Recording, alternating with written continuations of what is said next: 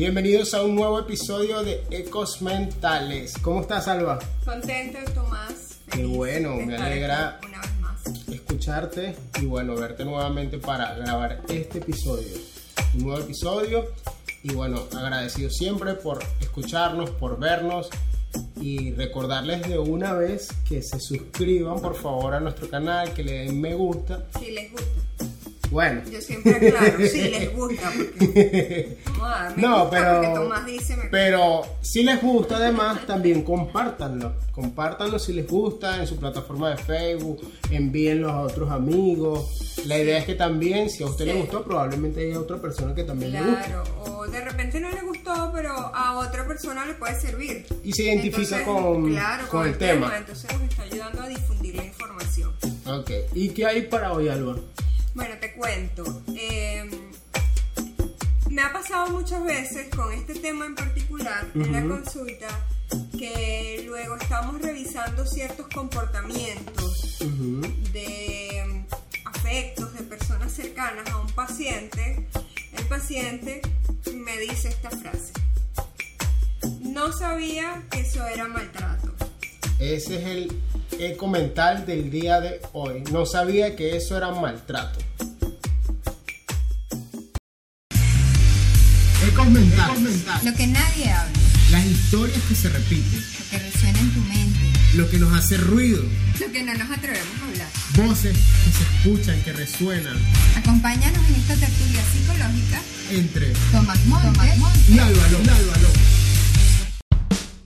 Maltrato, fíjate, es interesante porque sí, yo también entiendo que muchas personas eh, no saben que hay ciertas conductas o comportamientos que al final se traducen a un maltrato, que puede ser físico, ¿verdad? Pero también puede ser psicológico. Sí, esto es lo que ocurre generalmente con el maltrato psicológico, Tomás.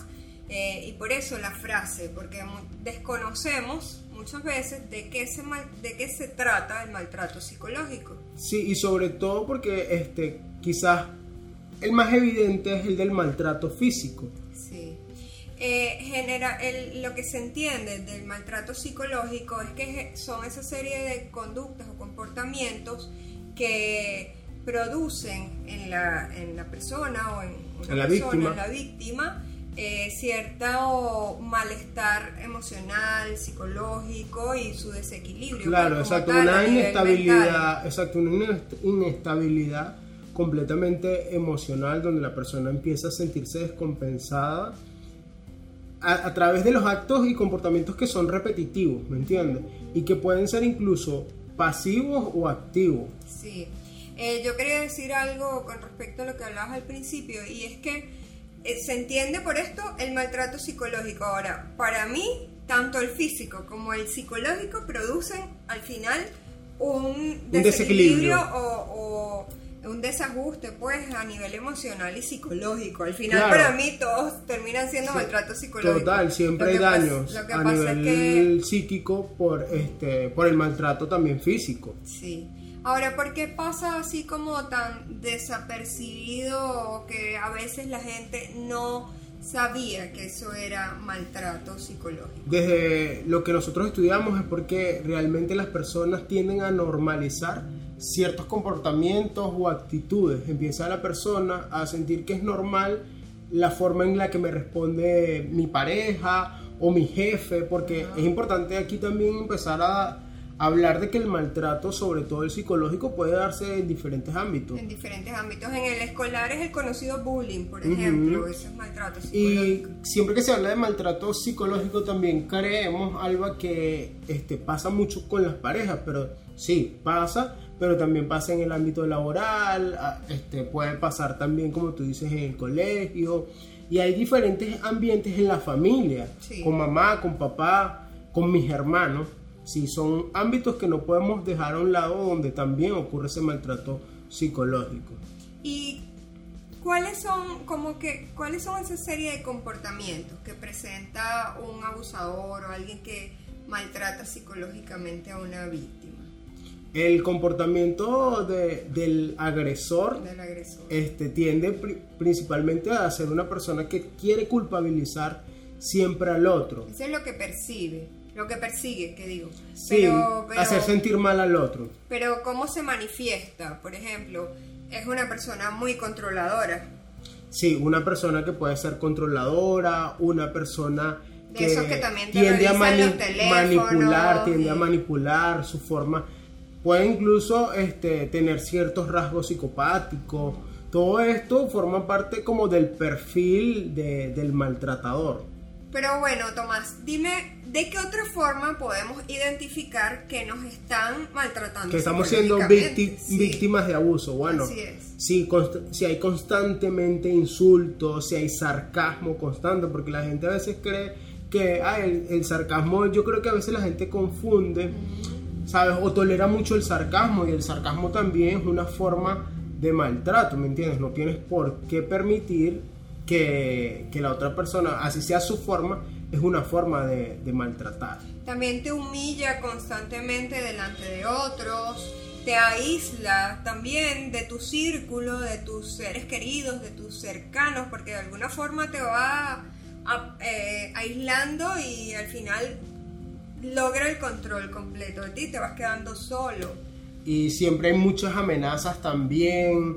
Este, falta, lo que llamamos la falta de respeto es constante y, y lo que hablábamos de actitudes o comportamientos que son pasivos. Por ejemplo, la persona sucede en las parejas o incluso en las amistades, Alba. Este, si te molesta algo, entonces dejas de, de hablarle a la persona y la persona la quizás indiferencia, o- indiferencia o mm, lo que se lo que nosotros a veces conocemos como te hago la la Ley del ley del hielo exacto entonces estos son también comportamientos que son amenazantes y que son de maltrato psicológico Una muy común en las parejas es que te también te limita en lo económico. O a cada rato te está sacando que esto es mío, esto lo compré yo, esto cuando quieras te vas porque la casa es mía. Eso es maltrato psicológico. Sí. Y, y fíjate que hay como ámbitos, como tú dices, este, donde se puede manifestar el maltrato, ¿ok?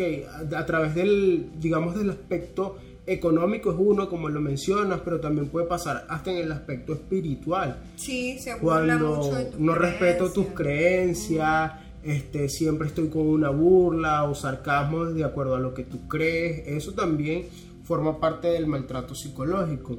Y desde lo social, que hablamos de, bueno, te hace pasar penas delante de las personas, te humilla, eh, te, aísla, no quiere que salgas con nadie o no quieres que hable con nadie. Son, este, digamos, aspectos donde se puede encontrar ese tipo de maltrato. ¿Qué ha pasado con estas personas que son agresoras, pasado con ellos que hacen este tipo de cosas? No, no es cuestión de justificar estos comportamientos, ¿verdad? Pero muchas veces vienen de hogares o de, digamos, de aprendizaje muy agresivos también. Sí, puede ser que en el hogar haya sido la forma de relacionarse y fue la que aprendió desde la agresividad, desde la violencia.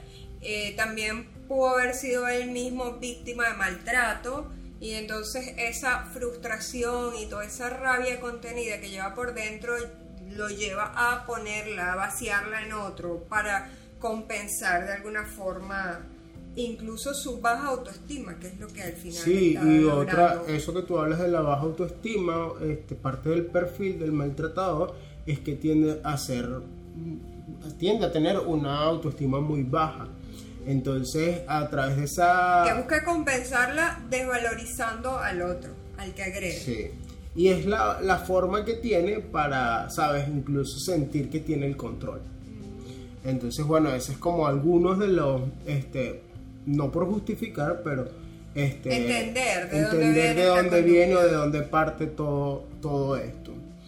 Y fíjate qué consecuencias puede haber detrás de la persona que es la víctima del maltratador. Bueno, hay un- una serie de consecuencias, empezando que disminuye, desvaloriza, lo que se traduce a que la persona tenga baja autoestima. Eso como desde la parte más emocional, ¿verdad? Desde lo psicológico, pero también hasta a nivel físico empiezan a haber este, consecuencias. La persona empieza a tener alteraciones del sueño, a padecer de ansiedad, incluso de Depresión. depresión. y en otros momentos también podemos hablar de problemas hasta estomacales, porque empieza de alguna manera, ¿sabes? A llevar a nivel físico toda esa carga que está llevando en el momento. También se puede buscar que se puede, se puede conseguir que la persona tienda a buscar en sustancias, entonces existe el abuso de sustancias, alcohol, droga. Sí, todo esto es Eh, como una- una, como una forma de escapar, evadir, de escapar sí, o de evadir, exacto. problema. ¿Qué se puede hacer, Alba, en este tipo de, de situaciones? Bueno, lo ideal es salir de ese círculo del maltrato psicológico. Para eso, bueno, a veces es muy difícil y definitivamente a veces se necesita de otro que te haga, sí, que te haga ver lo que está sucediendo. Y, y por eso también iniciamos con esta frase de que no sabía que eso era maltrato, porque es que nosotros nos hemos dado cuenta que las personas parece que no tienen todo el conocimiento acerca del maltrato, sino que solamente lo llevan quizás al A lo nivel- físico. a lo físico.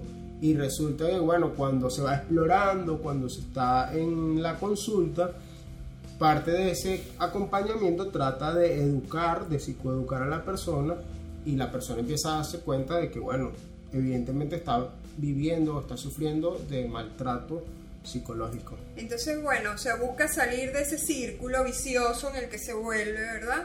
Eh, como a través de un acompañamiento terapéutico, si el otro, si sus seres cercanos le están señalando, mostrando algo, alertas de lo que está sucediendo, preste atención, porque en estos, en el agresor siempre hay mucha manipulación, entonces eh, el, el- el agredido está siempre también en ese círculo vicioso de creerse que él es el culpable, bueno, todo un tema. Y- hay que salir de eso sí. y por eso eh, parte de la terapia también es reforzar el autoestima de la persona. y que podamos, eh, este, ¿sabes? Trabajar en esa parte de los pensamientos distorsionados, porque a veces la persona cree, por ejemplo, una forma muy, digamos, de, de ver al, al agresor, es que quizás o estos comportamientos que tiene el agresor tienden a ser como que, bueno, también muy, muy seductores, Sí. ante los demás se muestran como, ¿sabes? Este, un corderito tierno, así, que no, que En no es capaz. en sí. algunas ocasiones. Entonces también la persona cree, cae en, digamos, en estos pensamientos de que probablemente yo soy el que, el que genera este tipo de reacciones en él o en ella. Entonces, desde allí también revisarlo y hasta compartirlo con otros. Otra de las cosas que se busca con, con el agredido es mm, fortalecer, potenciar sus habilidades de resolución de conflictos y todas sus capacidades, todo de lo que es capaz él como persona que de repente no lo está viendo y se queda ahí maltratado con una autoestima muy pobre, muy precaria. Sí, a veces el tema de la autoestima parece que lo sobrevaloramos o muchas personas creen que ay, los psicólogos solo hablan de autoestima y resulta es que, es porque la autoestima es una base fundamental para poder desarrollarnos sanamente en cualquier contexto.